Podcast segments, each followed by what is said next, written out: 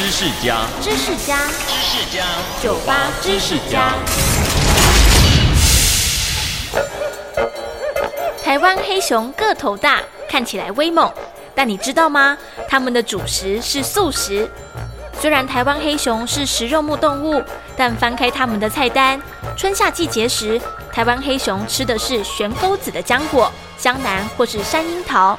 到了秋冬时候，山枇杷的幼芽和嫩叶、山胡桃以及卡通里花栗鼠爱吃的橡果，都是台湾黑熊爱吃的食物。